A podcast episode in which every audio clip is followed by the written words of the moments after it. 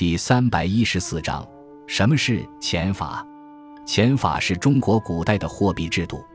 上古时代，人们以贝壳为通行货币，故财、会、贵、富等与钱相关的字均从贝。春秋时期，金属铸币成为主要货币，除黄金是硬通货，可在各国畅行无阻之外，铜币则各国不一，只在本国有效。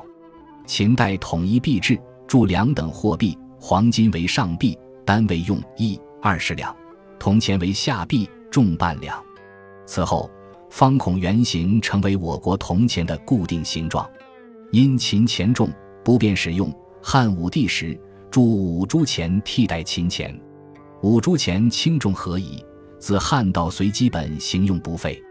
唐代在铜钱上铸开元通宝，意为通行宝货字样。此后，通宝成为钱币通称，各代冠以自己的朝代年号，此即是之前。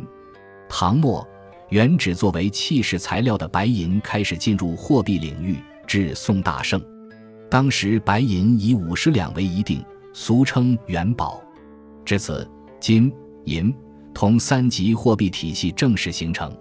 其中，白银成为最常用的计价单位。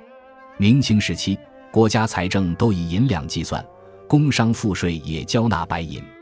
另外，宋代起已经开始小范围使用纸币，称为交子。元代时，曾一度禁止金属货币流通，统一使用纸币。但因通货膨胀而作罢。明清时期又实施过纸币政策，均不怎么成功。